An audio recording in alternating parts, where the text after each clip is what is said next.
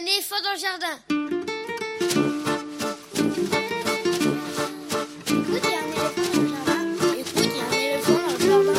Bonjour, bonjour à toutes et à tous. Véronique Soulet au micro pour l'actualité culturelle des enfants petits et grands en Ile-de-France.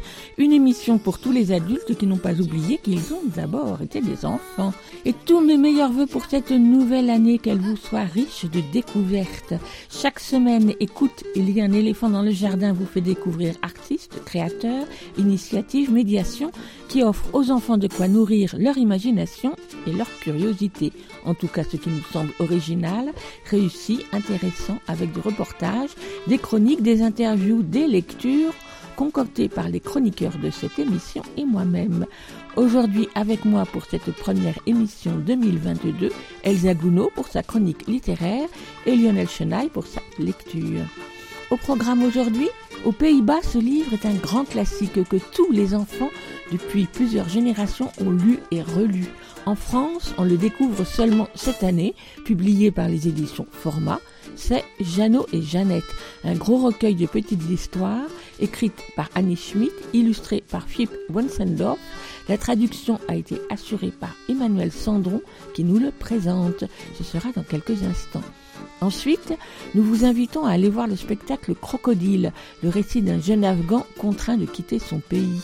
Ce spectacle est programmé au théâtre de Champigny le samedi 15 janvier et à cette occasion, nous vous proposons d'écouter l'entretien réalisé il y a deux ans avec Sandre Chassagne, l'une des deux metteuses en scène de la compagnie Barbès 35. Ce sera dans une quarantaine de minutes. Et nous terminerons l'émission avec Elsa Gounod et sa chronique Grand livre pour petites personnes. Et Lionel Chenaille lira un extrait de littérature générale sur le thème de l'enfance. Vous pouvez comme toujours suivre l'actualité de l'émission sur les réseaux sociaux, écouter et vous abonner au podcast là où vous voulez. Tous les liens sont regroupés à l'adresse linktree slash un éléphant dans le jardin. Et bien sûr, l'émission est en réécoute sur le site de la radio aligrefm.org. Écoute, il y a un éléphant dans le jardin. C'est l'émission qui ouvre des fenêtres sur l'actualité culturelle des enfants. Nous sommes ensemble pour une heure et demie, alors c'est parti. Il y a un éléphant dans le jardin. eh. On commence l'émission avec une chanson de saison, une chanson de nouvelle année. C'est le moment ou jamais. Et c'est surtout le seul jour où je peux décemment en diffuser une. Et parce que je l'aime bien, ce sera celle que Jean-No a écrite et composée avec des enfants il y a maintenant pas mal d'années dans le cadre de ses ateliers de chansons Les Enfantastiques qu'il mène avec des enfants des écoles un peu partout en France et pour lesquels il enregistre des disques. La chanson s'appelle, ben vous allez l'entendre tout de suite.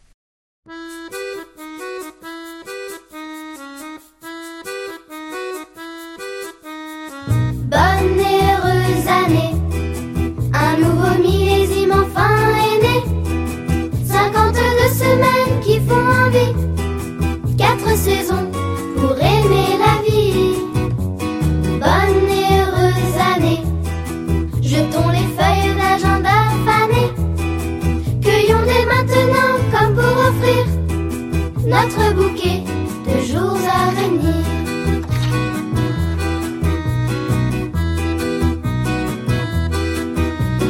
Bonne et heureuse année, l'heure des résolutions vient de sonner. Et si chacun y met un peu du sien, tout peut changer avec trois fois.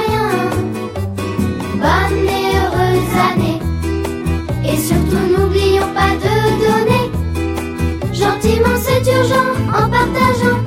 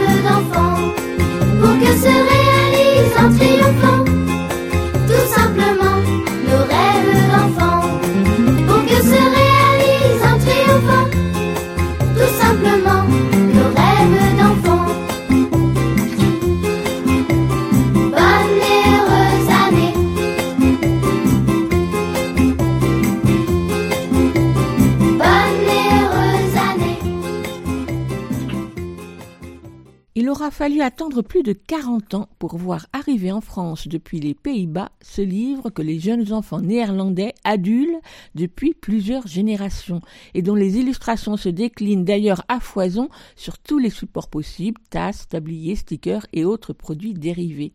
Il aura donc fallu attendre l'automne 2021 pour que soit enfin édité en français ce livre paru en 1977 aux Pays-Bas qui regroupe les aventures de Yip and Janneke avec mon bon accent néerlandais néerlandais, écrite par Annie Schmidt, illustrée par Philippe Welsendorf et d'abord parue dans la presse au début des années 50. Alors bravo aux éditions Format qui en ont eu l'initiative, car Jeannot et Jeannette, c'est son titre en français, est un formidable recueil d'histoires très courtes à lire à voix haute en quelques minutes à peine. Elle campe deux petits voisins, un garçon et une fille de 4 ou 5 ans, plutôt espiègle et entreprenant. Des histoires de tous les jours, sans enjeu particulier, ni vrai suspense, mais des jeux de toutes sortes, des disputes, des bêtises, des expériences, des petits événements, des petits malheurs du quotidien, et finalement cela devient comme une peinture sociale d'une époque, celle des années 50-60. C'est à la fois désuet, atemporel et très contemporain par divers aspects. D'abord parce que l'autrice pose un regard chaleureux sur ce couple que forment les deux enfants, Jeannot et Jeannette, qui expérimentent, explorent, inventent beaucoup et ont à leur écoute des parents plutôt complices. Environ 200 histoires à lire ou à se faire lire sont donc regroupées dans ce grand, gros, lourd livre de 350 pages, des histoires vives, très dialoguées, à l'écriture simple mise en jouet, avec ses phrases courtes, ses interjections, ses attentions à des petits détails que la traduction alerte d'Emmanuel Sandron rend particulièrement savoureuse et presque chantante. Ces histoires de Annie Schmidt et le livre tirent aussi tout leur charme des illustrations de Philippe Westendorf, essentiellement en noir et blanc, sous forme de silhouettes noires comme en papier découpé et complétées de quelques traits. Les deux enfants y sont toujours montrés de profil, avec leurs drôles de petits nez en trompette et des yeux tout blancs. Très dynamiques, les illustrations se déclinent sous forme de vignettes et rythment les textes, ou bien en pleine page et parfois colorées. Ces images, de Philippe Wensendorf sont étonnamment expressives sous leur apparente simplicité et surtout très modernes. À parcourir ce livre, on comprend vite pourquoi les jeunes enfants néerlandais d'hier et d'aujourd'hui ont fait de Jeannot et Jeannette leur livre de chevet et combien il était temps que les enfants francophones puissent le découvrir à leur tour. Et cerise sur le gâteau, l'édition française de Yip and Janneke, Jeannot et Jeannette donc, publiée aux éditions Format, propose à l'attention des lecteurs ou lectrices adultes un avant-propos passionnant, écrit par la traductrice Emmanuelle Sandron, dans lequel elle resitue l'histoire et le contexte de ce livre, ainsi que les questions de traduction auxquelles elle a été confrontée, elle qui a traduit de nombreux livres pour enfants. Elle était donc l'interlocutrice parfaite pour nous parler de ce livre. C'était au téléphone depuis Bruxelles il y a quelques jours. Bonjour Emmanuelle Sandron. Bonjour. Alors d'abord, je voudrais vous dire un grand merci de nous faire découvrir euh, Jeannot et Jeannette euh, aux jeunes lecteurs français. D'abord parce que c'est un livre qu'on lit avec beaucoup de plaisir, qui est drôle et qui euh, est très agréable à lire à voix haute. Alors si j'ai bien compris, c'est un livre qui est un grand classique aux Pays-Bas. Oui, c'est un grand classique que tous les, les enfants néerlandais euh, lisent et relisent, que tout le monde connaît là-bas. Et en fait, j'ai beaucoup de chance parce que c'est le rêve de tout traducteur du néerlandais en français de, traduire Jeannot et Jeannette. Voilà, je suis très contente de l'avoir fait. Alors, j'aime bien que vous nous le présentiez, que vous nous présentiez ce livre, donc qui est une série d'histoires, d'histoires très courtes. Je crois que j'en ai compté à peu près 200, si je me trompe pas. Et c'est un très gros livre. Oui, c'est un gros livre. Je pense qu'il y a 265 vignettes. Chaque fois, donc c'est une petite histoire euh, de une à deux pages avec de très beaux dessins. Donc les textes sont de Annie Schmidt, les dessins magnifiques de Philippe Westendorf, qui sont vraiment deux grands classiques euh, aux Pays-Bas. Et on a des petites histoires, euh, Jeannot et Jeannette au jardin, Jeannot et Jeannette au, au zoo, au magasin. Ils vont euh, acheter du pain, enfin ils vont chez le cordonnier et il leur arrive plein de petites histoires. Nous sommes dans les années 50. Ils ne sont pas en ville, mais ils ne sont pas à la campagne non plus. Ils sont euh, à la limite de la ville. Ils peuvent aller en ville à pied ou prendre un bus. Il faut imaginer qu'il y a du silence dans les années 50. Tout est très simple. Les jeux sont très simples. On joue à sauter dans les mares. On joue à, à la poupée, à imaginer un camion de pompiers dans la cuisine avec une passoire sur la tête pour faire le casque. Donc ce sont des enfants qui doivent avoir euh, 4 ou 5 ans, je pense, parce qu'ils ne vont pas à l'école. Non, ils ne vont pas à l'école. Euh, mais aux Pays-Bas, euh, je suis pas sûre qu'on allait à l'école à cet âge-là. Non, on est dans les années 50. Maman est dans la cuisine, elle surveille les enfants de loin et papa est au bureau. Et le papa rentre le soir vers 5 heures et là, c'est un papa moderne qui s'occupe de ses enfants. On va dire qu'il est moderne. ah ben, oui, oui, pour les années 50, il est très moderne. Il lit euh, des histoires aux enfants, il fait manger l'enfant récalcitrant, il joue au foot au salon. Oui, il est très moderne. Oui, Ce sont surtout des parents, j'ai trouvé, qui étaient très complices avec leurs enfants. La mère n'hésite pas à rentrer dans le jeu des enfants, dans leur imaginaire, pour aller plus loin qu'eux presque. oui, c'est pour ça que je trouve ça très moderne. Ça correspond pas du tout euh, à mon enfance. Euh, pour les années 50, c'est très très moderne. C'est quasi contemporain en fait euh, de ce point de vue-là, du point de vue du rapport des parents aux enfants. Il y a à un moment donné, les enfants jouent au, au foot dans le salon avec leur père. Le père casse un bel objet de décoration et la maman n'hésite pas à enfermer le papa dans la remise. Enfin, les enfants la poussent un petit peu quand même. hein. Oui, oui, oui. Et après, la maman fait semblant de pleurer pour qu'on libère le papa. Ouais, non, c'est assez drôle. Alors, donc, à chaque fois, ce sont des histoires toutes simples, avec une petite chute euh, qui peut être parfois drôle, mais pas toujours. La chute peut être toute simple, mais surtout, il n'y a aucune morale. Non, il n'y a pas de morale. Quoique, donc, en- c'est vrai, en général, l'autrice, Annie Schmidt, reste en retrait. Néanmoins, parfois, la maman euh, intervient. Il y a ce moment de la dispute euh, de Jeannot et Jeannette. Ils jouent au train et Jeannot veut être le chef de gare et il interdit à Jeannette d'être chef de gare. Et la maman intervient pour dire ah si les filles aussi ont le droit d'être chef de gare. Euh, donc La petite pointe de féminisme. euh, petite pointe de féminisme, euh, ça et là. Donc non, ce n'est pas moralisateur au sens Mm. où euh, les malheurs de Sophie pouvaient l'être, mais ce n'est pas non plus complètement déjanté comme dans l'univers de Fifi Brindacier. C'est très simple, c'est très hollandais pour ça. Très Oui, qu'est-ce que ça veut dire très hollandais? Très concret, très simple, très matter of fact. Voilà, les choses sont comme ça. Très transparent. Quasi pas une morale, mais très discrète. Une très légère morale protestante en retrait.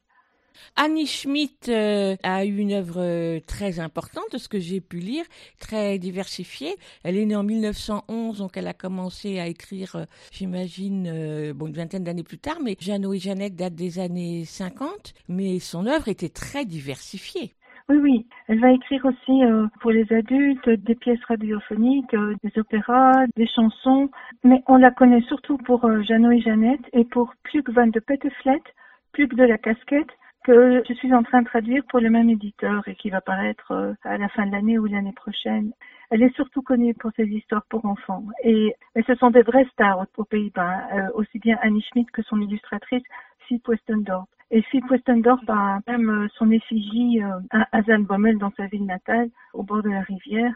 Alors, ce qui est important à dire pour moi aussi à propos d'Annie Schmidt, c'est qu'elle commence à publier les, historiettes de Jeannot et Jeannette dans un quotidien d'Amsterdam, Het Parool, qui avait été créé en 40 par la résistance. Ça pose quand même, ça donne un contexte euh, enfin, très intéressant.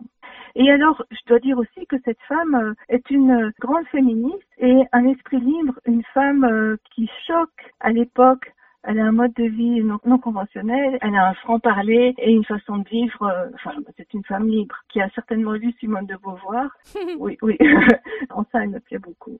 Et donc, Fiep Westendorp, je crois que je prononce très mal, a illustré donc Jeannot et Jeannette sous forme de vignettes, euh, de silhouettes plutôt, en, en noir et blanc surtout, on dirait comme du papier découpé. Quelques-unes sont colorisées, donc il y a des illustrations de pleine page, et puis beaucoup de ce que moi j'appellerais des cabochons. Mais il faut voir que ça a été publié dans un, un journal, hein, donc Mhm. du papier journal dans les années 50, donc c'était en noir et blanc. Des silhouettes en noir et blanc qui sont très très rafraîchissantes. Il y a de l'humour, il y a de la poésie, enfin c'est très beau et on, on est vraiment euh, ramené euh, à cette époque-là par la simplicité, la candeur et la poésie de ces dessins.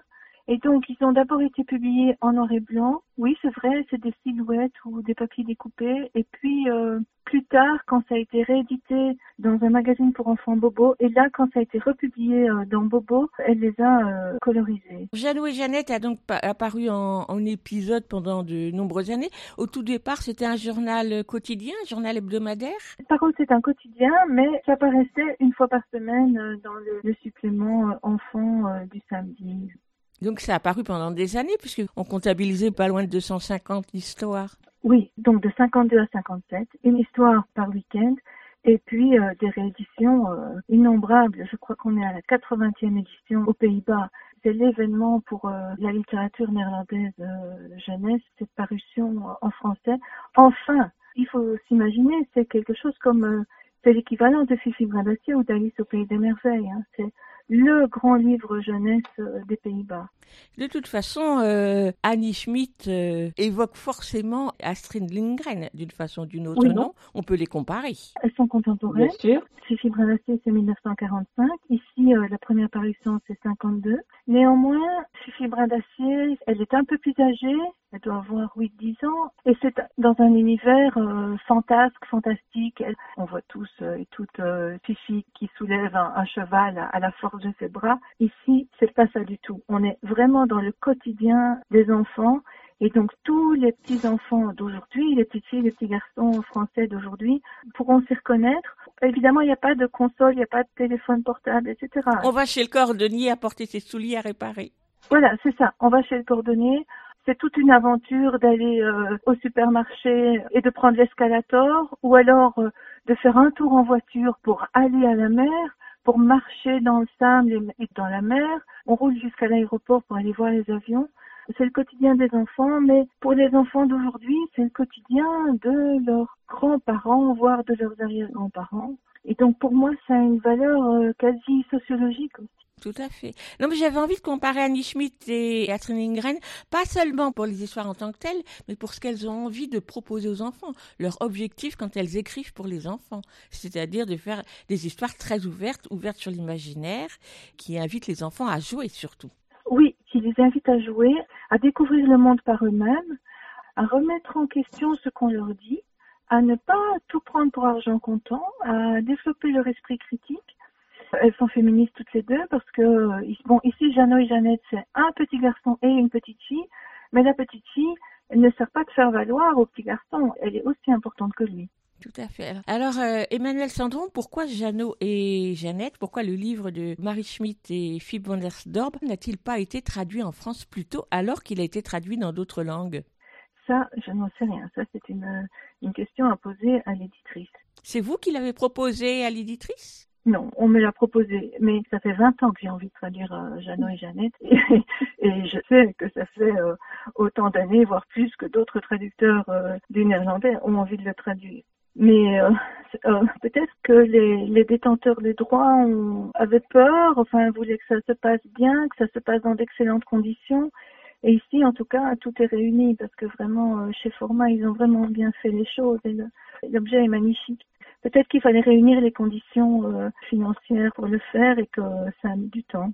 Euh, L'ouvrage en français a gardé la présentation originale, euh, enfin, la dernière édition, parce que si j'ai bien compris, la dernière édition date de 2019 chez Kerido, l'éditeur euh, néerlandais. Donc c'est la même présentation.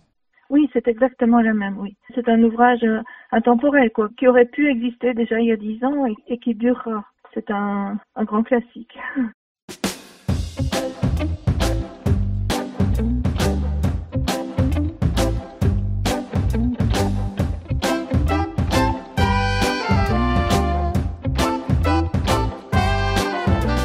Dikkertje dap, klom op de trap.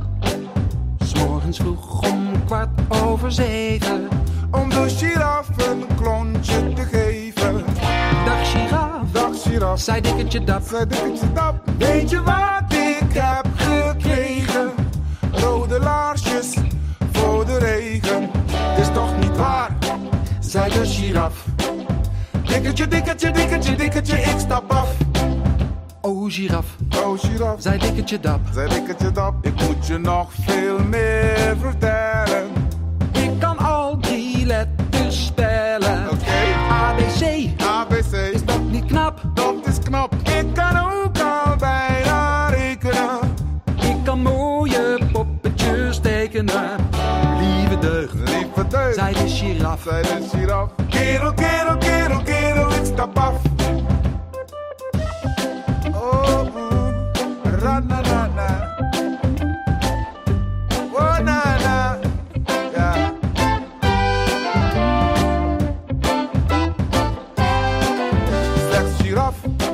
Zijn dikkertje dap. Mag ik niet eens even bij je? Steek hem van je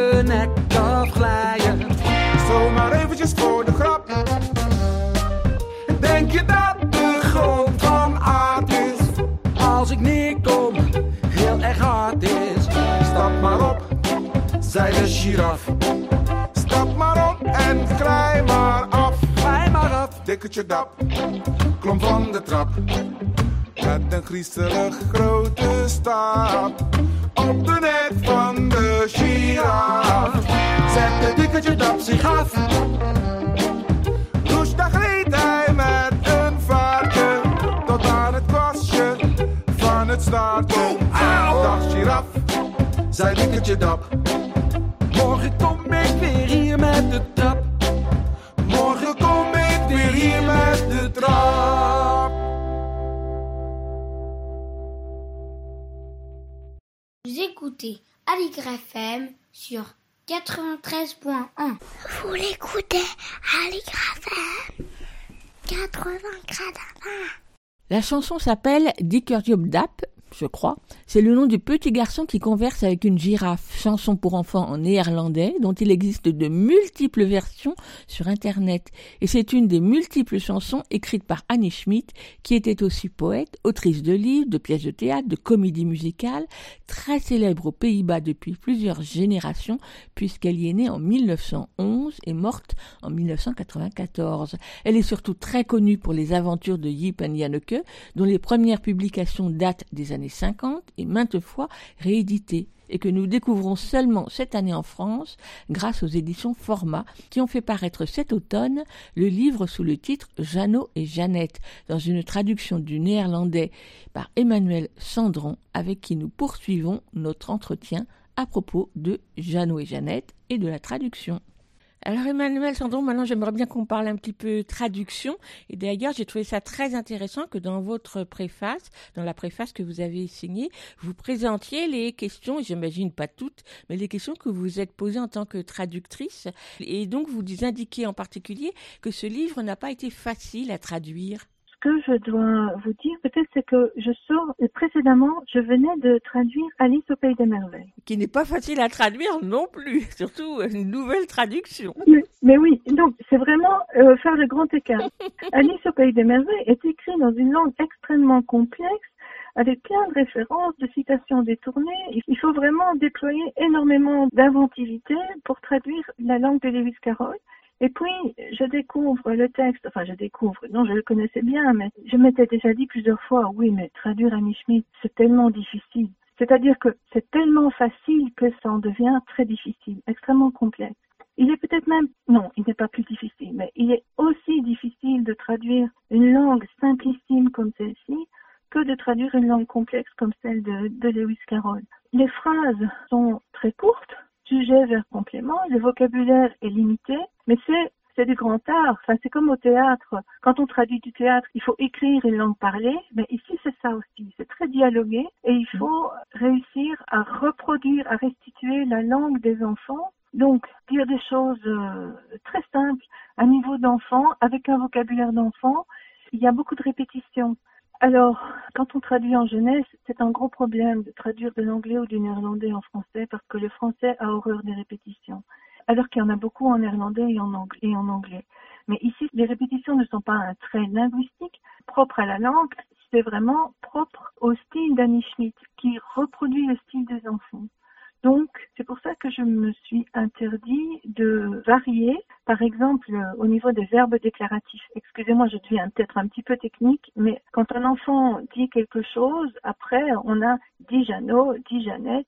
Je me suis interdit d'utiliser des synonymes comme répliquer, rétorquer, déclarer, parce que ça aurait fait trop écrit. Et je ne pouvais pas tirer le texte vers le haut, ça aurait été trahir toute l'autrice. C'était extrêmement important pour moi de faire ça. Il y a aussi la question du vocabulaire. c'est les années 50, je ne peux pas utiliser, enfin, je me suis interdit de, de trop moderniser le texte, d'utiliser un vocabulaire qu'on entendrait aujourd'hui dans la rue. J'ai essayé que ce soit plus intemporel, plus classique. Ce qui est assez compliqué parce que les enfants d'aujourd'hui ne connaissent pas non plus les termes euh, d'il y a une cinquantaine d'années. Donc, euh, j'étais sur un fil. Oui, oui, euh, constamment. J'étais constamment sur un fil et pour ça, mais, euh, je posais parfois des questions à des collègues. Comment est-ce que tu dirais ceci et cela? Comment est-ce que tu l'entends? Mais par exemple, j'ai pu jouer sur la suppression des négations. Le ne pas, je ne sais pas si vous vous rendez, si vous l'entendez autour de vous maintenant, mais les jeunes. Il a, il euh, a disparu, il a disparu malheureusement. oui, le ne, le ne disparaît pratiquement. C'est un casse-tête d'écrire pour les enfants. Qu'est-ce qu'on fait de ce ne? Donc, j'en ai supprimé certains, pas tous, mais dans les dialogues, dans les disputes, quand les enfants se fâchent ou quand ils euh, trépignent d'impatience, là, j'ai retiré euh, certains ne et j'ai supprimé euh, certaines inversions dans les questions. Des inversions qui ont aussi tendance à disparaître aujourd'hui. Alors j'ai trouvé, mais peut-être que je me trompe, mais que la langue de, enfin en tout cas le texte rendu en français était très chantant et qu'il y avait beaucoup de textes, des histoires qui ressemblaient presque à des chansons, peut-être dues aux répétitions, peut-être dues aux, nombreuses onomatopées ou interjections très brèves. Et je me suis dit peut-être que ça avait un lien avec le fait qu'elle, Marie Schmitt, avait écrit des chansons. Peut-être, je me suis pas rendu compte de ça. Mais c'est vrai qu'elle est, c'est une spécialiste de l'oralité et en effet, donc voilà, elle a écrit euh, des chansons. Si vous tapez son nom sur internet, vous aurez euh, des tas. Les, les Néerlandais d'aujourd'hui chantent ces chansons, ils les enregistrent sur YouTube. Il y a des vidéos avec des gens qui chantent les chansons de d'Annie Schmidt. Donc en effet, elle a une langue très orale. C'est quelque chose à quoi je suis très sensible. Donc, dans tout mon travail, dans toutes mes traductions euh, jeunesse, je fais très attention à la musique de la langue et à bien restituer l'oralité. Et ben, si vous me dites que c'est chantant, ben, c'est un très beau compliment. Je vous remercie. Je suis très contente de ça. Alors le titre euh, original, je vais très mal le dire, Jeep and Janek, mais je pense que ça ne se prononce pas comme ça. Yip et Yanneke. Vous les avez traduits par euh, Jeannot et Jeannette. Est-ce que pour vous c'était une évidence? En fait, je vous pose la question parce que je sais que c'est une question qui revient régulièrement auprès des traducteurs. Est-ce qu'on garde des prénoms qui sont ressemblants par l'écriture ou est-ce qu'on garde des prénoms qui sont ressemblants par la façon de les dire? C'est-à-dire que le J en néerlandais ne se prononce pas de la même façon qu'en français. Mais en fait, Yip et Yanneke sont deux abréviations du prénom Jean. D'accord. On pourrait dire que c'est Jeanne, ben, c'est Jeannot et c'est Jeannette. Et c'est le diminutif de Jean au féminin et au masculin. Après, soit je gardais Jip et Janneke, avec la difficulté que, ben, vous le voyez bien vous-même, que pour un esprit français qui n'est pas au contact du néerlandais, c'est difficile à dire, on ne sait pas comment le dire. Ça c'est sûr. C'est vrai, hein, on ne sait pas si le J se dit J ou J. euh, Bon, et puis qu'est-ce que c'est? Le que de Yanneke, c'est un diminutif. Ça correspond au et de Jeannette. Un lecteur néerlandophone entend tout de suite que Yanneke, c'est un diminutif et c'est sympa, c'est rigolo. Alors que Yanneke, ça n'évoque rien en français. Je sais que on pourrait me dire, mon Dieu, mais qu'as-tu fait? Qu'as-tu fait, Emmanuel Tu as traduit euh, Yip et. Tu n'as pas laissé Yip et Yanneke. Non, je n'ai pas laissé Yip et Yanneke. J'aurais pu. C'était un, un grand dilemme. C'est peut-être la plus grosse difficulté pour moi. Une fois que j'ai décidé, ça m'a pris, peut-être que j'ai tourné pendant trois mois autour de cette idée. Qu'est-ce que je fais de Yip et Yanneke Et puis, à un moment donné, j'ai dit, bon, euh, ça sera Jeannot et Jeannette. Et j'ai fait des essais. Bon, voilà c'est pas euh, satisfaisant à 100%, mais une traduction n'est jamais parfaite. Il y a toujours une perte. Yip et Janneke sont encore des prénoms ou des diminutifs utilisés aujourd'hui? Oui, oui, oui. Alors que Jeannot et Jeannette sont plus datés comme prénoms.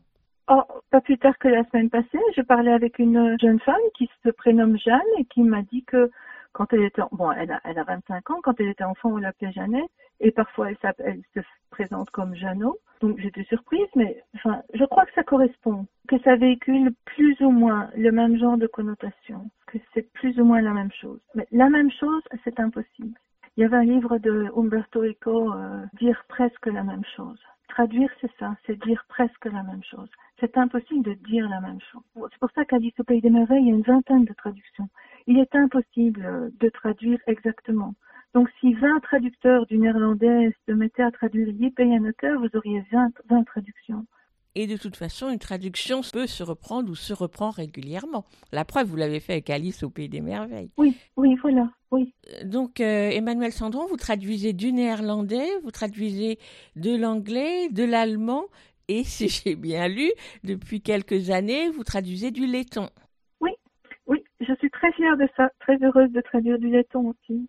Bon, jusqu'à présent, j'ai traduit que deux albums du laiton. euh, Le mystère de la Reine des Mouettes, chez Alice Jeunesse, et euh, Kiosque de Annick Melete chez Pastel.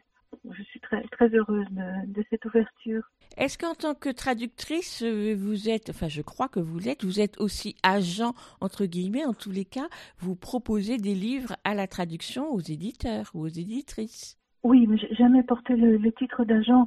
On dirait plutôt scout, scout littéraire, c'est-à-dire quand je repère, euh, ça m'arrivait plus avant quand j'avais moins de travail, mais là, euh, je n'ai plus le temps de faire ça. Mais euh, en effet, quand je repère un titre, euh, je le présente à, à des éditeurs pour essayer de convaincre cet éditeur de le traduire. J'ai fait ça, par exemple, avec un, un livre euh, qui s'intitule Quand c'était la guerre et que je ne comprenais pas le monde de Joke van Leeuwen, que j'ai traduit chez Alice. Je me suis battue pendant 3-4 ans pour ce titre. Je trouvais qu'il était euh, vraiment important. Il parle de la guerre, il parle des réfugiés. C'est un texte magnifique, rigolo, inventif, ludique, qui conduit le lecteur, la lectrice à, se poser des questions vraiment sur sa responsabilité sa place dans le monde. Quatre ans à, à aller à l'assaut de l'éditrice pour euh, la convaincre et finalement, ben, elle a été séduite par mes arguments et maintenant le livre existe aussi en, en édition de poche. Donc, euh, en général, je, je suis contente de quand je me bats pour un pour un livre. euh, c'est que c'est qu'il est vraiment bon parce qu'il y, y a beaucoup de livres. Vous aimez bien suivre un, un auteur, suivre une œuvre et continuer à la traduire, enfin la faire découvrir dans son entier? Oui, oui, oui, j'aime beaucoup ça. J'ai beaucoup traduit aussi en, littérature générale et chez Albin Michel, j'ai traduit 19 romans policiers de Peter Rasp, donc du même auteur. J'aime faire ça. Chez Bayard, par exemple, je suis Anna Waltz qui a publié, par exemple, Ma folle semaine avec Tess et Dans la nuit de New York et qui vient de faire paraître un, magnifique petit livre, euh, un roman pour euh, lecteurs débutants, Alaska. Voilà, c'est trois livres de la même autrice euh, néerlandaise, très très chouette. Oui, j'adore faire ça.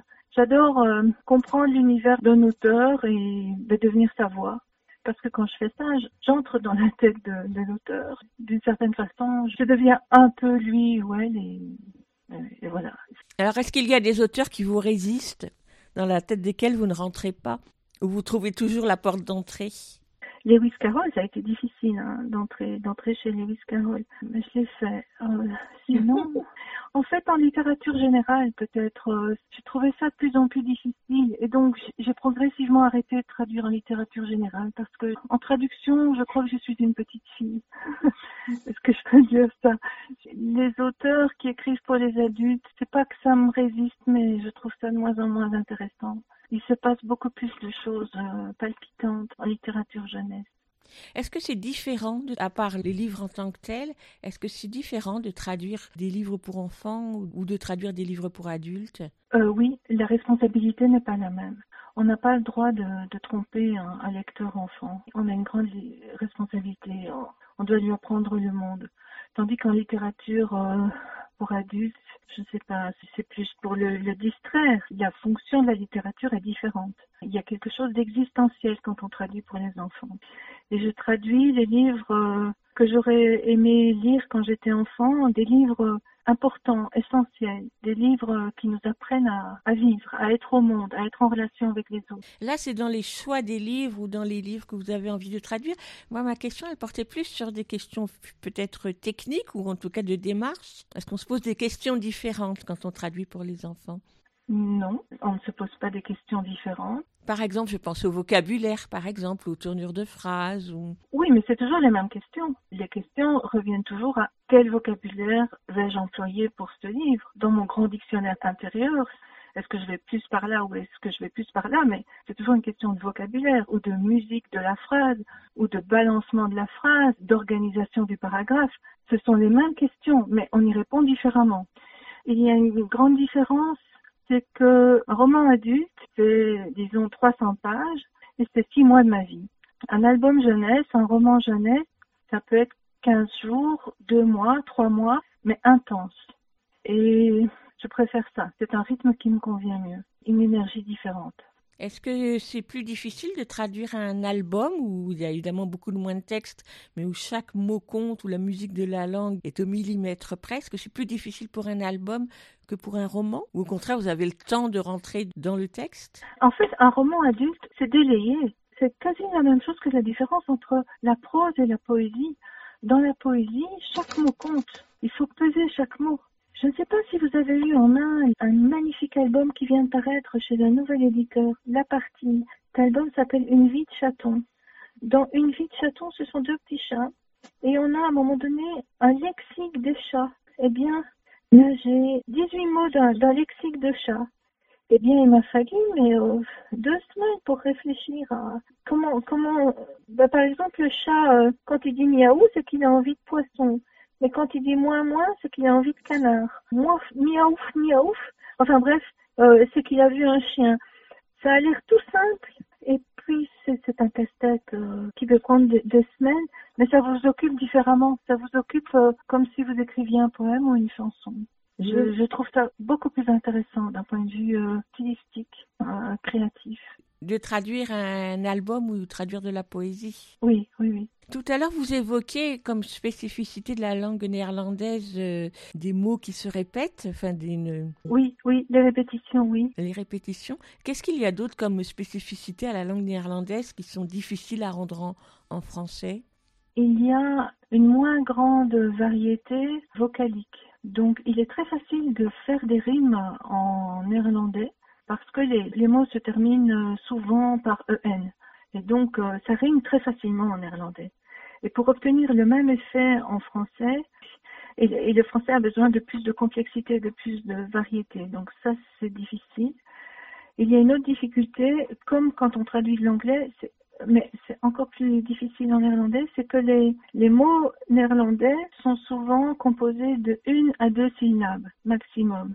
Un mot de trois syllabes, c'est rare tandis qu'en français, on est vite sur des mots de 3 à 4 syllabes. Ce qui change beaucoup de choses si on, traduit un album euh, très épuré, très simple, ça devient vite un casse-tête. Et c'est le genre de casse-tête que j'aime. oui, parce que ça change complètement le rythme de la phrase. Oui, c'est ça, au niveau du rythme et des sonorités. Oui. Et alors aussi, le, le néerlandais, bien que ce soit une très belle langue et très complexe, très riche, le néerlandais se caractérise néanmoins par une plus grande simplicité euh, et un même mot néerlandais va se traduire par trois ou quatre mots différents en français. Et donc, il faut bien choisir. Il y a des finesses lexicales, euh, enfin, qui sont pas les mêmes. Le français a plus de synonymes. Ma dernière question, Emmanuel Sandron, ce sera pour vous demander quel est le livre de votre enfance qui vous a marqué et qui vous a peut-être conduite à traduire pour les enfants aujourd'hui? Le livre de mon enfance qui m'a marqué. J'étais une très très grande lectrice, donc j'ai lu énormément. Euh, Peut-être, euh, je suis désolée, je vais dire une banalité, une très très grande banalité, et c'est le Club des Cinq. Malheureusement, il n'y a, y a que ça qui me vient euh, là comme ça. Pourquoi vous dites malheureusement Mais parce que j'ai l'impression que tout le monde dit ça. Toutes les personnes de, de ma génération vont dire le Club des Cinq. Et pourtant, enfin voilà, j'étais Claude du Club des Cinq, ça certainement. oui, très certainement. Merci beaucoup, Emmanuel Sandron. Avec plaisir. Un grand merci pour toutes vos questions. C'est très intéressant.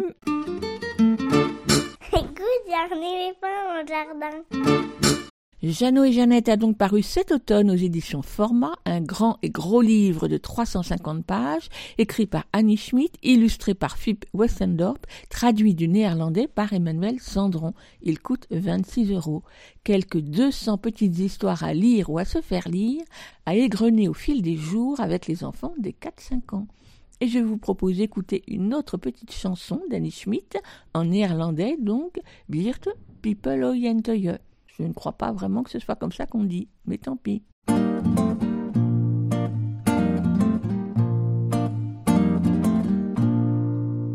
Kijk, het beertje Pippeloentje heeft geen sok, heeft geen schoentje, heeft geen dasje en geen boordje. En geen broekje en geen en geen pakje met een zaakje. En geen hemdje en geen wolletje. En geen eens een parasolletje en geen ponnetje voor in bed. Maar Pippeloentje heeft een pet. Kijk het beertje, Pippeloentje gaat niet wandelen in het plantsoentje. En niet steppen op een stepje. En niet knikkeren en niet tallen en niet hard de straat ophollen. En niet schrijven en niet rekenen. En geen berenpoppetjes tekenen en niet roetje van de trap. Maar Pippeloentje eet zijn pap. Geef het beertje maar een zoentje. Wel te rusten, Pippeloentje. Vous écoutez Aligre FM sur 93.1. Vous l'écoutez à l'IGRAFM 80 Vous l'aurez entendu, Emmanuel Sandron a traduit de très nombreux livres pour les enfants depuis le néerlandais et c'est d'ailleurs très régulièrement que j'en présente ici. Car ce sont souvent des albums qui parlent de choses importantes ou graves, mais jamais de façon démonstrative, plutôt de façon légère ou drôle. D'ailleurs, dans ma Ma PAP, ma pile à présenter, il y avait l'album Kiosque qu'elle a évoqué tout à l'heure parce qu'elle l'a traduit du laiton. Ce que je n'avais pas repéré car c'est écrit seulement sur la dernière page, en tout petit, et non pas sur la page de titre comme c'est l'habitude, je ne sais pas pourquoi. Il a paru en mars dernier chez Pastel, la branche belge de l'école des loisirs, écrit et illustré par Annette Mélès, réalisatrice entre autres de films d'animation. D'ailleurs, Kiosque a d'abord été un film d'animation de 6 ou 7 minutes que l'on peut voir sur son site. Des illustrations à la peinture, colorées, joyeuses, et dont les traces de coups de pinceau accentuent l'aspect chaleureux. Comme les Olga, l'héroïne de l'album. Elle travaille dans un kiosque à journaux, un tout petit kiosque planté au cœur de la ville, et ce kiosque, c'est toute sa vie. Elle y travaille depuis toujours. Toute la journée, les clients défilent, dont elle connaît les désirs par cœur, et la nuit, blottée dans son fauteuil, elle rêve de voyage. Jusqu'au jour où, par un concours de circonstances, elle réalise qu'elle peut soulever le kiosque et marcher avec. Alors, la voici partie pour une nouvelle vie. Olga est une femme aux formes généreuses, comme on dit, et dans sa robe verte à gros pois et ses joues roses, elle nous est tout de suite très sympathique, comme le sont d'ailleurs tous les personnages qu'elle rencontre. Et il faut la voir traverser la ville, engoncée dans son kiosque, délestée de tous les objets qui l'encombraient. Tour à tour pleine page, double page ou en petite vignette, les illustrations sont pleines de détails amusants qui donnent envie de recommencer la lecture. C'est donc Kiosque, écrit et illustré par Anote Mélocé, traduit du laiton par Emmanuel Sandron, paru chez Pastel à l'École des loisirs en mars 2021. Il coûte 13 euros à lire à partir de 4 ou 5 ans.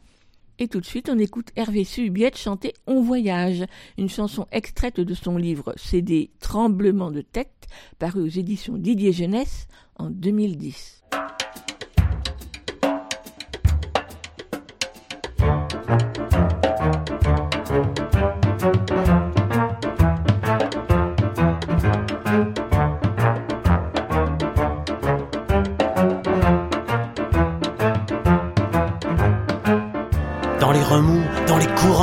Coquilles de noix sur l'océan, on met le cap à l'abordage, on voyage. On est fragile comme des baleines sur des bateaux de porcelaine, on rame en plein cœur de l'orage, on voyage. Sans boussole et à l'aveuglette, au gré des tremblements de tête, on vogue vers de nouveaux rivages, on voyage, on voyage. On sort des crayons de nos manches, on prend le ciel pour page blanche, on y dessine des mirages, on voyage.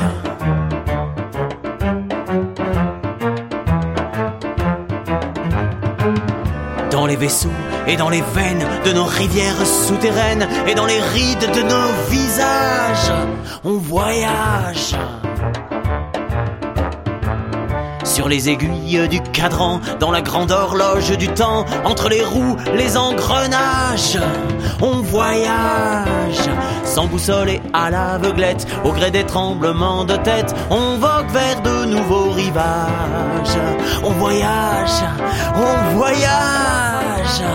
On sort des crayons de nos manches, on prend le ciel pour page blanche, on y dessine des mirages. On voyage.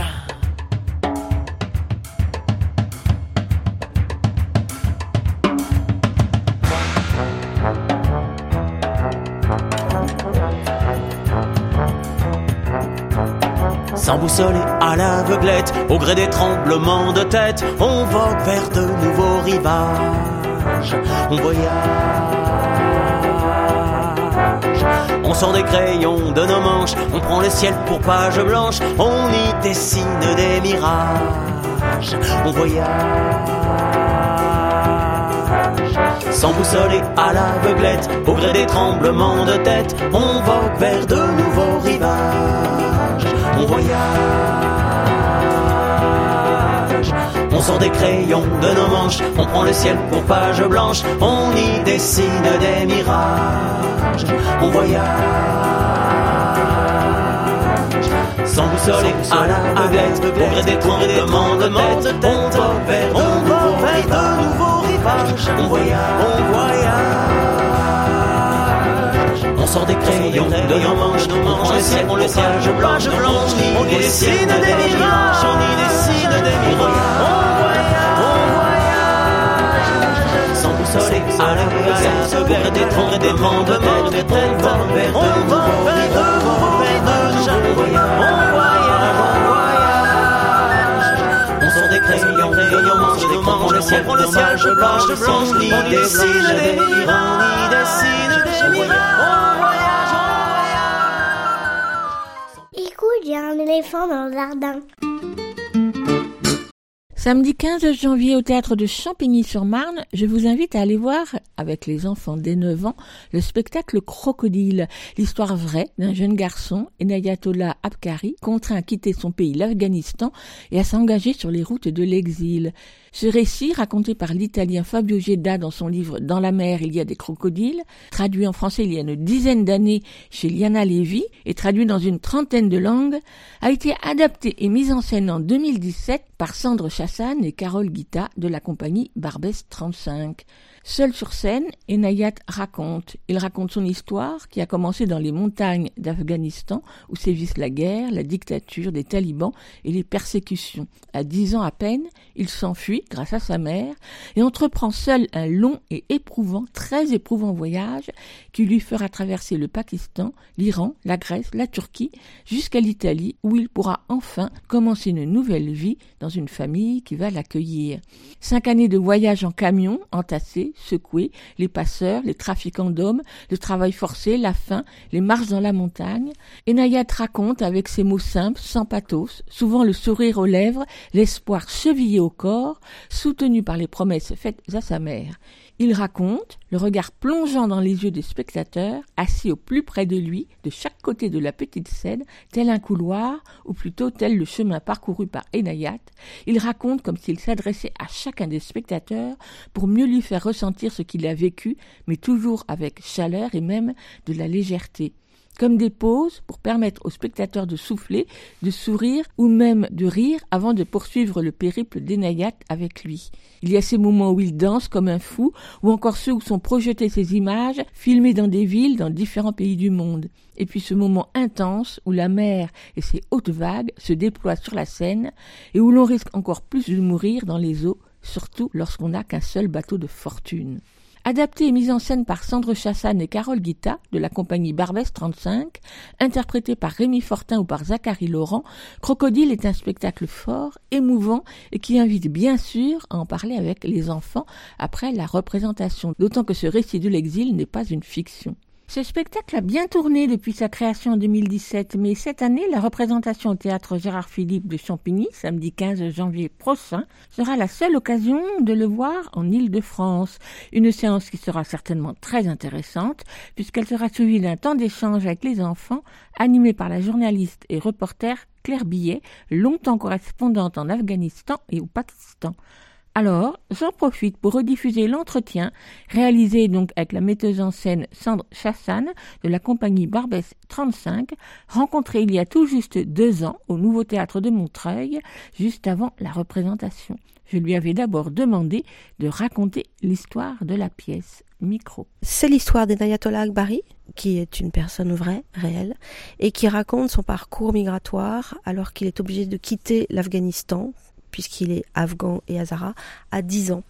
Et son voyage dure 5 ans, de 10 à 15 ans. Et il atterrit en Italie et il nous raconte tout.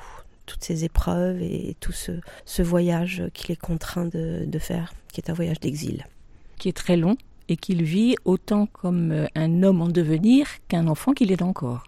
Oui, oui, absolument. C'est un, ça peut aussi être euh, vraiment euh, entendu comme un parcours initiatique, mais c'est dans leur réalité euh, le parcours d'enfants qui sont obligés de faire face à des conditions et à des situations et à des urgences qui sont pas normalement celles des enfants, quoi, qui sont des conditions terribles et qui normalement seraient celles d'adultes, enfin, et qui sont aussi celles d'adultes d'ailleurs.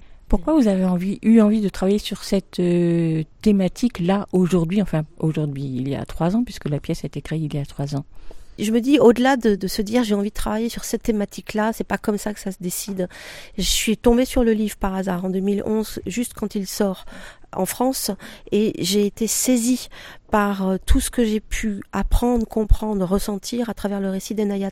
Et donc c'est d'abord le récit d'un être humain qui me met en mouvement moi pour dire oh, oui il est temps quoi. Il est temps que on partage ces questions là nous artistes. Je suis vraiment pas la seule. Et que euh, en effet euh, ben on aborde la thématique euh, et toutes les thématiques que ça soulève mais du coup, pour travailler sur ce texte, sur ce récit qui est un témoignage, est-ce que vous avez eu besoin, envie de lire d'autres euh, textes ou d'autres témoignages ou d'autres articles ou d'autres livres sur cette question-là? Ben Forcément, on se nourrit euh, d'autres sources euh, dès qu'on s'engage dans une création, mais ça peut aussi bien être euh, des récits, soit littéraires, soit journalistiques, soit photographiques, soit plastiques, bien sûr. On, on s'enrichit de plein plein de sources. Donc vous avez travaillé sur le texte de Géda, qui est en fait un, on va pas dire un, oui, c'est un témoignage, mais qui peut se rapprocher aussi de la fiction dans le sens qu'il est ponctué de dialogues. Comment vous l'avez pris ce texte pour euh, passer à la mise en scène théâtrale? Ça a été un long chemin et fort enrichissant. Euh, en effet, le texte est de Fabio Geda. Le texte c'est un récit. C'est vraiment le récit de la vie d'Enayatollah Akbari. Donc Fabio, qui est éducateur et auteur, rencontre Enayat en Italie euh, alors que Enayat a déjà 20 ans et propose à Enayat de raconter son histoire vraiment dans un livre. Alors ils écrivent ensemble, ils refont les recherches ensemble, ils refont absolument tout le parcours. Et puis c'est vrai que Fabio s'inscrit dans l'écriture du livre en tant qu'auteur lui-même, en tant qu'occidental. Il y a de temps en temps des ponctuations où Fabio Geda dit mais alors attendez, attends pardon, euh, Enayat, reprécise-moi ce qui s'est passé à ce moment-là, ou euh, parle-moi un peu plus de ta mère, etc. Et Enayat euh, répond toujours avec ce souci de lui dire écoute non, ne nous arrêtons pas sur euh, des détails ou sur le psy la psychologie. Ce qui est important, c'est les faits. Et ça, c'est très très très puissant parce que, en effet, ce livre n'est pas euh, larmoyant, ni euh, ni édulcoré, ni surdramatisé. Il n'y a pas d'interprétation. Il y a un jeune homme qui raconte ce qu'il s'est passé quand il a entre 10 et 15 ans et qu'il traverse tous ces pays. Donc vous, vous l'avez pris comment? C'est pas forcément évident de rester. Moi, j'avais écrit sur mon papier que c'était un texte très sobre. Donc l'interprétation était à la fois très sobre et à la fois très chaleureuse. Alors sobre parce que je crois que Enayat nous transmet à travers euh, simplement la façon dont il raconte toute son honnêteté, toute sa dignité. Donc il y a quelque chose en effet très très sobre chez lui et chaleureux parce qu'il y a une humanité débordante. Il a cette humanité, il a cette générosité, il a cette solarité extraordinaire qui font que c'est un héros moi. Ce qui lui arrive est absolument tragique, mais on peut dire aussi extraordinaire chaque jour, extraordinaire au sens littéral. Et puis ça se termine bien. C'est vraiment pour ça qu'on a choisi de raconter cette histoire-là, que moi je l'ai gardée en, mon sein pendant quelques années avant de me mettre au travail. Voilà, il y a cette double qualité chez Enayat et donc qu'on a cherché chez l'acteur qui interprète et je dois dire les acteurs puisque ce sont deux en alternance qui interprètent le parcours d'Enayat parce que c'est extrêmement important qu'il y ait la possibilité d'une identification aussi. Et l'identification, elle nous saisit quand il y a chaleur humaine. Alors le texte que l'on entend sur scène, c'est celui de Jeda, mais pas tout à fait. D'abord, il n'y a pas les interventions de Jeda, il n'y a effectivement que celle de Denayat. Et puis surtout, ce qui m'a frappé en relisant le livre, c'est que les premières phrases, celles que lui dit sa mère, on les retrouve que plus tard dans la pièce. Oui, il y a une petite, euh, une petite entorse à la chronologie euh, du livre, mais c'est vraiment le tout début. C'était comment faire résonner les paroles d'une mère, d'une maman qui décide en effet d'amener son enfant de 10 ans de l'autre côté de la frontière pour le sauver. Non pas pour l'abandonner, même si c'est vécu comme un abandon par Enayat. On a tordu un tout petit peu la chronologie. Ça, c'est des questions de rythme et de, dramaturgie. Il fallait d'abord, à mon sens, que le spectateur entre dans la connaissance de qui est Enayat pour qu'après on puisse revenir sur euh, ce qui lui est arrivé, quoi. Et le point de départ, c'est en effet la mère qui met son enfant en sécurité de l'autre côté de la frontière, d'une frontière. Alors j'ai cru comprendre que vous aviez été deux à adapter, à mettre en scène le texte, Sandre Chassan et Carole Guittard. Comment vous avez travaillé ensemble? Eh bien, dans un dialogue perpétuel. c'était intuitif, mais c'était assez juste puisque Fabio et Enayat ont été dans un dialogue euh, extrêmement riche pour euh, récolter, écrire, retranscrire tout ce que Enayat a vécu, mais finalement c'est tout ce que des milliers d'enfants vivent et encore aujourd'hui. Enfin, dès le point de départ, nous, nous avions cette intuition qu'il fallait mettre le spectateur en bifrontal. Donc il y a en, en effet deux, deux espaces hein, euh, de spectateurs qui se font front, qui se font miroir, et au milieu il y a Enayat qui raconte. Euh, donc là aussi il y a un binôme. Il y a donc deux écrans qui racontent aussi euh, le parcours, euh, des rêves, des réminiscences. Il y a deux acteurs maintenant qui jouent cette histoire, l'un puis l'autre en alternance. Il y a euh, deux créateurs en son, en lumière. Enfin voilà, il y a, y, a, y, a y a quelque chose sur ce projet qui fonctionne en binôme. Et puis euh, moi, par rapport à ce projet qui, qui nous parle de l'enfance, comment le monde adulte traite l'enfance aujourd'hui, j'avais besoin de dialoguer là-dessus. Une jeune femme, en plus, plus jeune que moi, toute jeune mère. Enfin voilà, il y avait quelque chose de vraiment riche. Dans les binômes que vous avez cités, il y en a un que vous avez omis, c'est le jeune public et le public adulte. Vous vous adressez à ces deux publics. Ouais, à tous les publics, c'est vrai. Et c'est un des fondements du projet.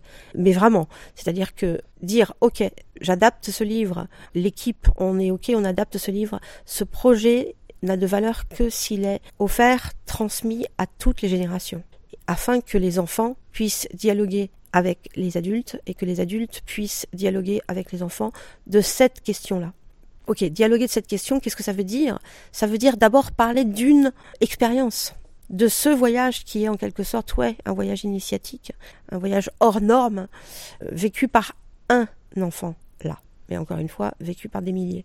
Donc à partir du moment où on peut parler des choses par la singularité, on va pouvoir après aborder les questions ensemble. En même temps, ce texte a été écrit ou dit, confié par un presque adulte. Ceux qui vont le voir sont beaucoup plus jeunes. Est-ce que vous avez dit qu'il y avait des, des éléments, des situations qui n'étaient pas entendables par les jeunes enfants Les jeunes enfants étant les spectateurs autour d'une dizaine d'années? Oui, ah, on, on conseille le spectacle à partir de 9 ans dans un cadre scolaire. Et pareil, euh, en fait, tout le monde est attendu à partir de 9 ans. Bien sûr que on s'est posé toutes ces questions. Dans le cadre de, de notre travail d'adaptation, on n'a pas du tout édulcoré, mais on a fait des choix. Parfois, en se disant que ça, c'était pas entendable par des enfants de 10 ans, et je pense qu'on a fait les bons choix. On n'est pas du tout, du tout euh, passé par euh, tout euh, lycée, et il y a des moments euh, qui sont tragiques dans le parcours d'un enfant migrant, enfin d'un enfant contraint à l'exil, qui sont dits là, qui sont véritablement dits. Il n'y a pas de souci, les enfants entendent tout. Dans les contes, il y a des étapes absolument cruelles euh, qui sont aussi difficiles à entendre quand on est enfant. Et là, euh, le fait est que euh, ils sont souvent interpellés par est-ce que c'est une histoire vraie ou c'est pas une histoire vraie? Mais voilà, on n'a pas édulcoré, les choses sont dites. Et elle se termine bien, comme dans les contes. Oui, sauf que c'est vrai. Elle se termine absolument bien et c'est pour ça aussi que l'histoire m'a saisie et que j'ai décidé de la partager. Elle se termine bien pourquoi? Parce qu'il y a l'accueil. Parce qu'à un moment donné, au bout de cinq années, arrivé en Italie, il y a des signes d'accueil qui lui tendent la main et c'est euh, magnifique. Donc c'est possible. C'est magnifique, mais c'est possible. Et alors tout change.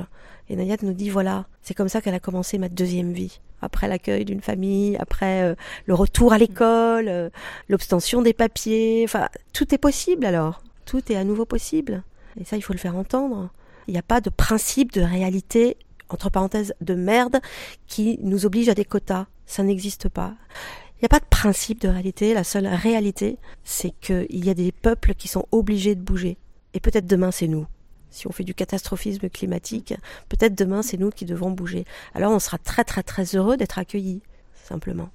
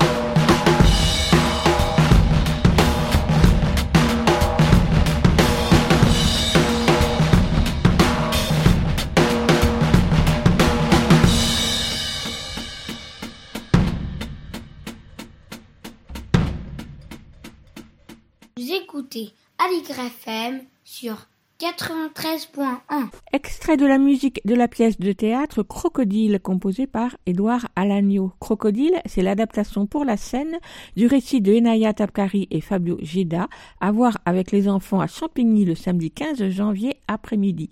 Et nous poursuivons notre échange avec Sandre Chassagne, co-metteuse en scène de Crocodile, un interview réalisé il y a deux ans quand j'avais vu la pièce à Montreuil.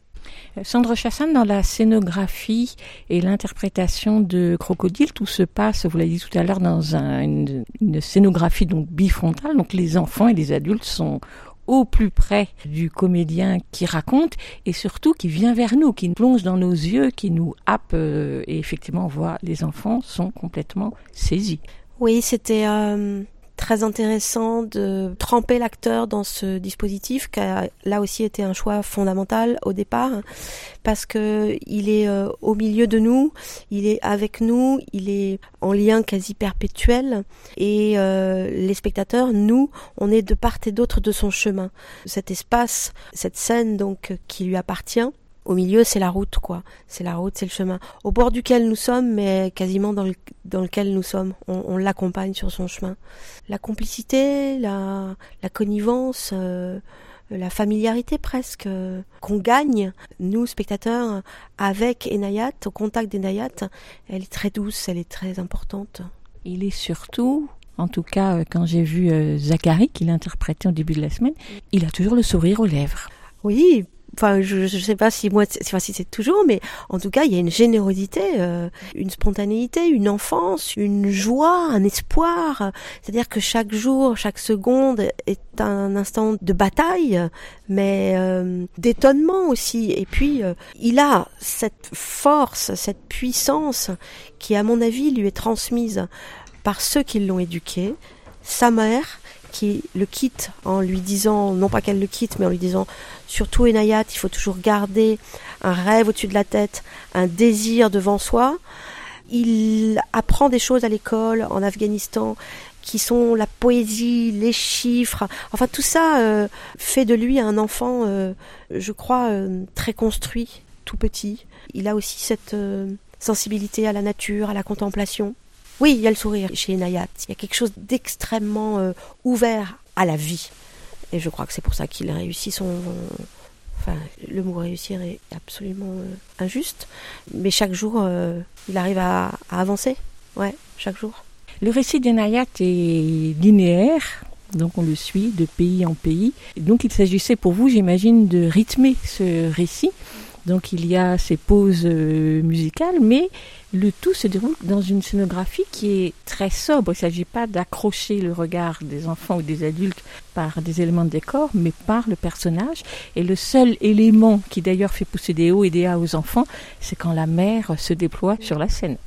Oui, il y avait besoin de rien, mais ce moment de la traversée de la Méditerranée, enfin entre Istanbul et Mytilène, qui est une île grecque, qui fait à peu près 50 miles, enfin quelque chose comme ça, mais qui dure une nuit pour eux, et qui est un moment tragique, et qui est un moment que je crois euh, les Occidentaux euh, connaissent bien maintenant, évidemment.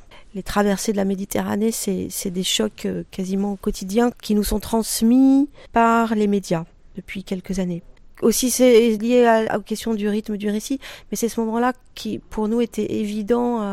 Enfin, c'était évident que ça devienne un moment théâtral. Il faut transcender parce que c'est quand même horrible. Il y a un gosse qui passe à l'eau et, ça, Inayat nous le dit très très clairement. Donc il y a, eu cette envie de transcender ce moment-là. Et là, euh, à proprement parler, c'est des héros. Quand euh, des enfants décident qu'il faut y aller, qu'on leur donne qu'un qu'un passeur, qu'un trafiquant euh, leur vend euh, un canot et que ils vont traverser la mer alors qu'ils savent pas nager, qu'ils ont jamais vu la mer, vu la mer, c'est proprement héroïque. Donc l'instant, euh, on va dire théâtral et ouvert par cette scénographie de la mer transcende ça. Mais le rythme de la pièce est quand même posé par les intermèdes musicaux et puis peut-être par les projections vidéo. Ouais. Je, je parlerai pas d'intermède, moi. Je pense que la musique, c'est la vie, c'est la pulsation. Que Enayat, pour nous raconter tout ça, il a besoin aussi de ça et il, euh, provoque ça. Donc c'est une musique très pulsative et très organique. Et nous tous aussi, spectateurs, ça nous fait avancer de manière extrêmement euh, positive, euh, avec vitalité dans cette histoire. Et pour parler de la vidéo, puisque ce sont aussi des moments très très importants qui ponctuent le spectacle, qui sont pas du tout illustratifs, mais qui nous renvoient à l'enfance ou aux souvenirs, aux réminiscences qui sont dans la tête des Nayat. C'est Matt Jacob et José Shidlowski qui ont créé le, le, le travail en vidéo. Matt Jacob est un photographe, reporter qui a voyagé dans le monde entier et on est allé puiser dans ses archives euh, les images qui, qui universalisaient notre propos. Quelles sont les réactions des enfants qui vous ont le plus marqué?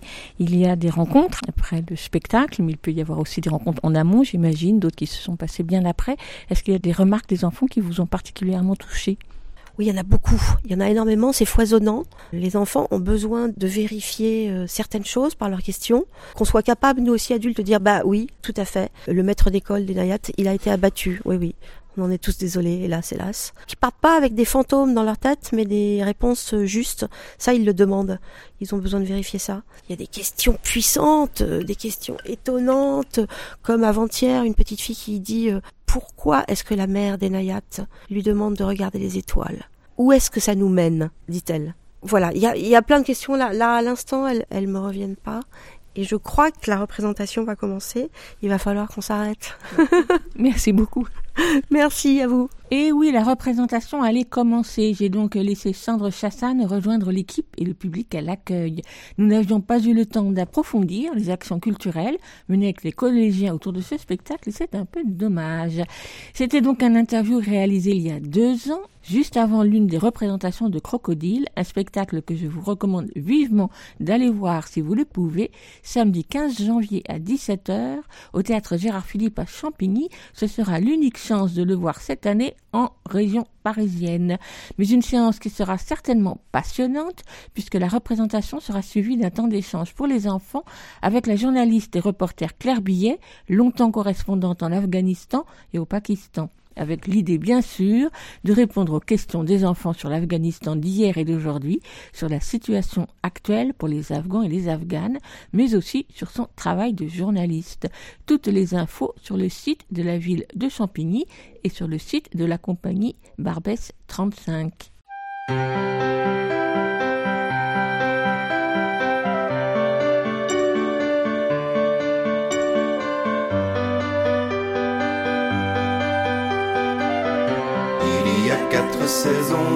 Il y a quatre saisons. C'est le printemps qui fredonne l'air si doux d'un soir d'été quand vient la chanson de l'automne. L'hiver a le nez bouché.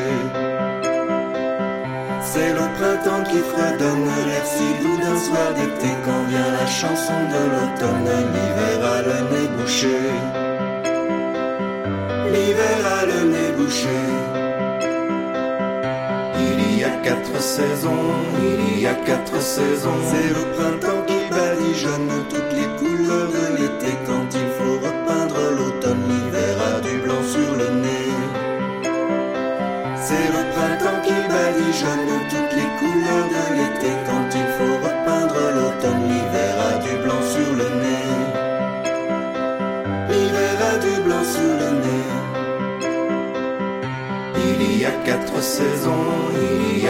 C'est le printemps qui bourgeonne sur les arbres de l'été. Les feuilles tombent sur l'automne, l'hiver va éternuer.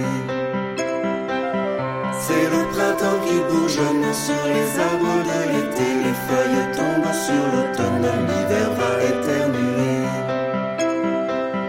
L'hiver va éternuer. Il y a quatre saisons, il y a quatre saisons. Le printemps, l'automne, l'hiver est toujours enrhumé. Le printemps, la première qu'on nomme, la seconde c'est l'été. Quand vient la troisième, l'automne, l'hiver est toujours enrhumé. L'hiver est toujours enrhumé. L'hiver est toujours enrhumé.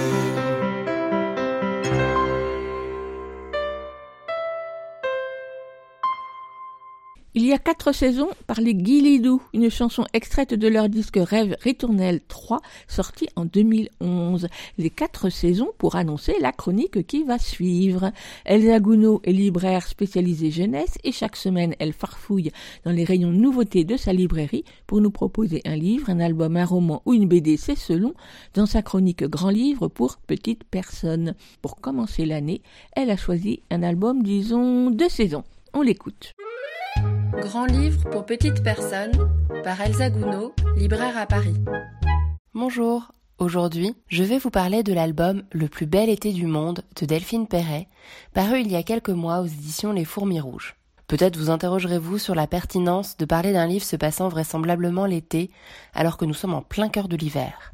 Mais ce livre-là en particulier, bien que nous racontant effectivement le déroulé d'un été, je le trouve bien adapté dans les émotions qu'il peut faire ressentir à ses lecteurs, à une lecture bien emmitouflée, ou dans toute autre forme propre à chacun de cocon, où l'on se retrouve autant nostalgique de l'été passé et des plus lointains, que pressé de celui qui s'annonce au loin. Delphine Perret est reconnue pour ses livres parus depuis une vingtaine d'années aux éditions L'Atelier du Poisson Soluble, Thierry Magnier, Le Rouergue et Les Fourmis Rouges notamment, avec récemment Une super histoire de cow-boy ou encore Kaléidoscopage. Elle est autrice et illustratrice de nombre de ses livres, mais parfois seulement autrice, dont dans de très belles collaborations avec Sébastien Mourin. Au fil de ses albums se révèle un grand sens du rythme et de l'humour, et de nombreux jeux graphiques dans différents styles, avec souvent de fines illustrations au trait noir.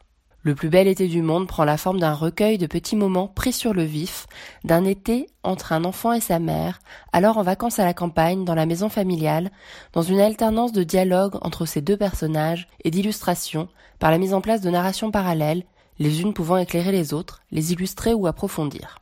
L'on est là entre la transmission et l'apprentissage, par la remémoration et la création des souvenirs à venir de l'enfant quand il sera lui-même adulte. Entre les souvenirs de la mère et ceux en construction de l'enfant, on sent une grande proximité, à quelques dizaines d'années d'écart, comme avec les costumes conservés d'un ancien spectacle, alors que les enfants en préparent un eux-mêmes. C'est tendre, doux, drôle de ces petits détails qui feront les grands souvenirs. Arriver de nuit en voiture et dormir à moitié, manger presque toutes les mûres cueillies en chemin, examiner des insectes ou des bâtons, manger une glace alors qu'il pleut dehors, s'il se dégage de ce livre une grande nostalgie, c'est bien une nostalgie tranquille et délicate, un sentiment s'avérant ici positif, dans le partage de souvenirs et la création de nouveaux communs, dans cet éloge des grands sentiments sereins et de la contemplation fine. La narration mise en place par Delphine Perret est fluide et délicate, par le choix des situations qu'elle nous montre, la place de l'anodin laissée dans cette énumération douce où tout peut devenir extraordinaire. L'album est assez dense par son nombre de pages, laissant faire le temps long de l'été et des vacances qui s'étirent mes fils dans cette appréciation de la temporalité différente qu'est celle de l'enfance. La narration prend son temps, avec de nombreuses respirations, laissant le lecteur divaguer à ses propres souvenirs, dans un rythme lancinant, mais bousculé par les sourires et remémorations de chacun, avec pour fil conducteur récurrent une casquette oubliée un peu partout par l'enfant. Le découpage de l'autrice induit la présence du hors-champ, de ce qui est évoqué ou n'est pas raconté de cet été, des souvenirs d'enfance de la mère elle-même, de l'évocation de son père par des ellipses ou pauses discrètes, rien qu'en tournant les pages. Les textes, uniquement dialogués, dans un ton juste et épuré, sont assez courts, fins et élégants, mais aussi drôles et tendres par moments. Il s'en dégage une grande poésie dans l'immédiateté de la situation retranscrite ou des évocations amenées par cette sobriété.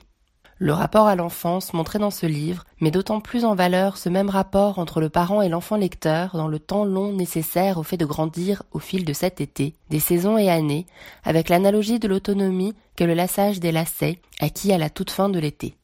Un parallèle particulièrement touchant est alors fait entre l'enfant qui grandit et la mère qui se souvient.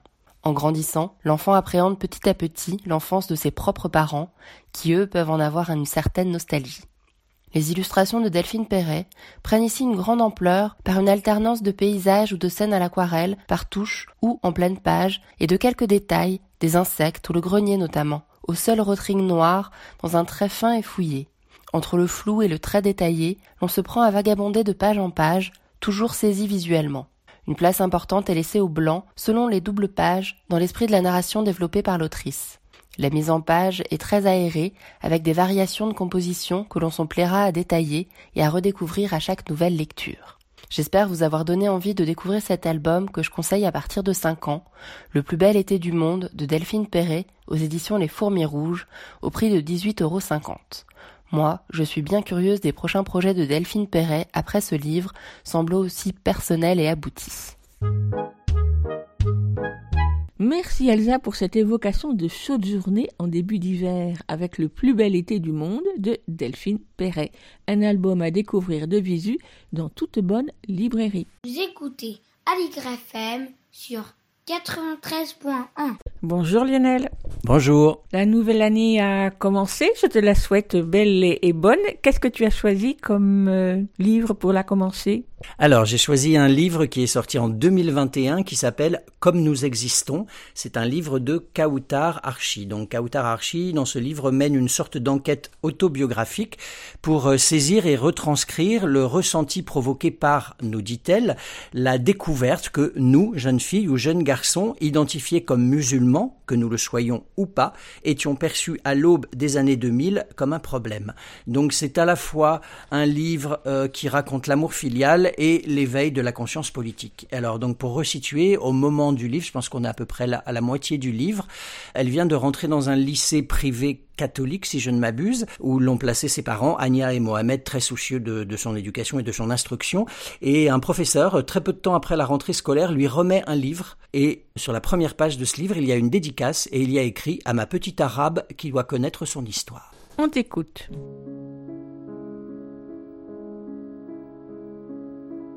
Le lendemain, à la sortie de la salle de permanence, je croisais dans le long couloir qui menait à la cantine l'enseignante aux belles mains. Je la revois, cette dame.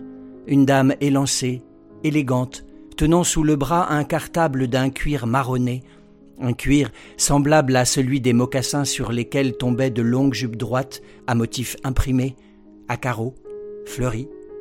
Tandis que nous marchions en direction de la cour, elle me demanda si j'avais pu feuilleter le livre. Elle répéta C'est important vraiment Il faut que tu lises ce livre. C'est l'histoire des tiens. Et la cour était vide, silencieuse. L'enseignante s'assit sur un banc, à la toute extrémité pour ne pas tacher ses vêtements, et me demanda si je voulais bien pour l'une de ses classes de terminale venir présenter le dit livre. Je m'avançai alors spontanément vers elle et lui demandai comme un exposé qui serait noté? Elle acquiesça. Nous échangeâmes quelques sourires sincères, puis nous nous séparâmes.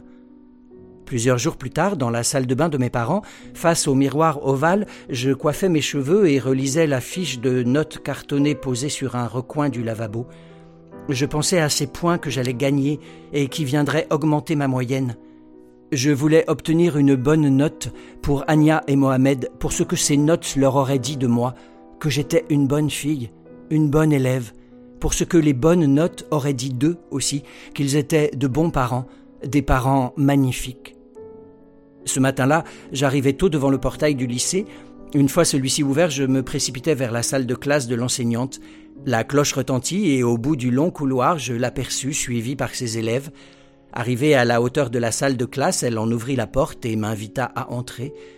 Les élèves rejoignirent leur place tandis que je demeurais à proximité du bureau. À la main, je tenais le livre, le livre dédicacé. Levant la tête, je vis tous ces élèves face à moi. Je les vis comme je ne les avais jamais vus auparavant, pareil à un groupe aux membres étonnamment identiques, une majorité blanche, et moi, je fus seul. À cet instant, je voulus revenir sur ma décision, dire Madame, j'ai changé d'avis, je ne souhaite plus réaliser cet exposé, et rentrer à la maison. Mais il n'en fut rien. Regardez-moi alors, adossé au grand tableau noir, voulant reculer davantage encore mais ne pouvant pas, faisant face à la classe malgré moi, parlant comme je ne savais que parler, scolairement, laissant les mots venir à moi, les prononçant d'une voix fébrile à peine audible, et les mots appelaient d'autres mots d'une manière toujours plus machinale.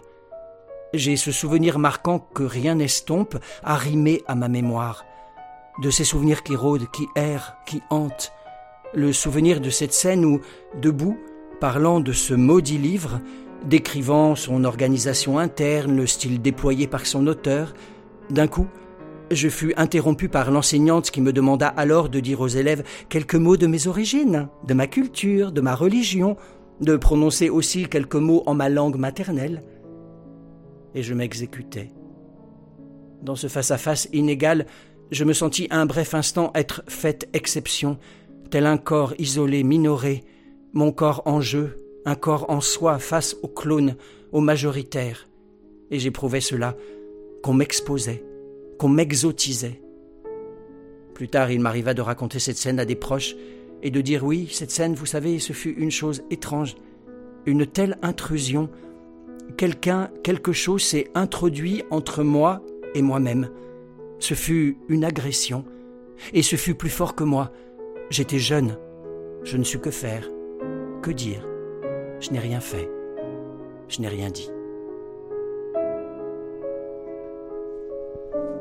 Tu nous rappelles euh, le titre de ce livre? Comme nous existons, de Kautar Archi, et c'est paru aux éditions Actes Sud en 2021. Merci et à la semaine prochaine. À la semaine prochaine. À la prochaine. À plus. Écoute, il y a un éléphant dans le jardin, c'est fini pour aujourd'hui. On se retrouve la semaine prochaine, même jour, même heure, même fréquence. En attendant, vous pouvez réécouter cette émission ou celle des semaines passées sur votre application habituelle d'écoute de podcast ou bien sur Podcastix qui héberge le podcast. Vous pouvez également suivre l'actualité de l'émission sur Instagram et sur Facebook. Tous les liens sont regroupés à l'adresse linktree slash un éléphant dans le jardin. Et bien sûr, l'émission est en réécoute sur le site de la radio aligrefm.org. À la semaine prochaine.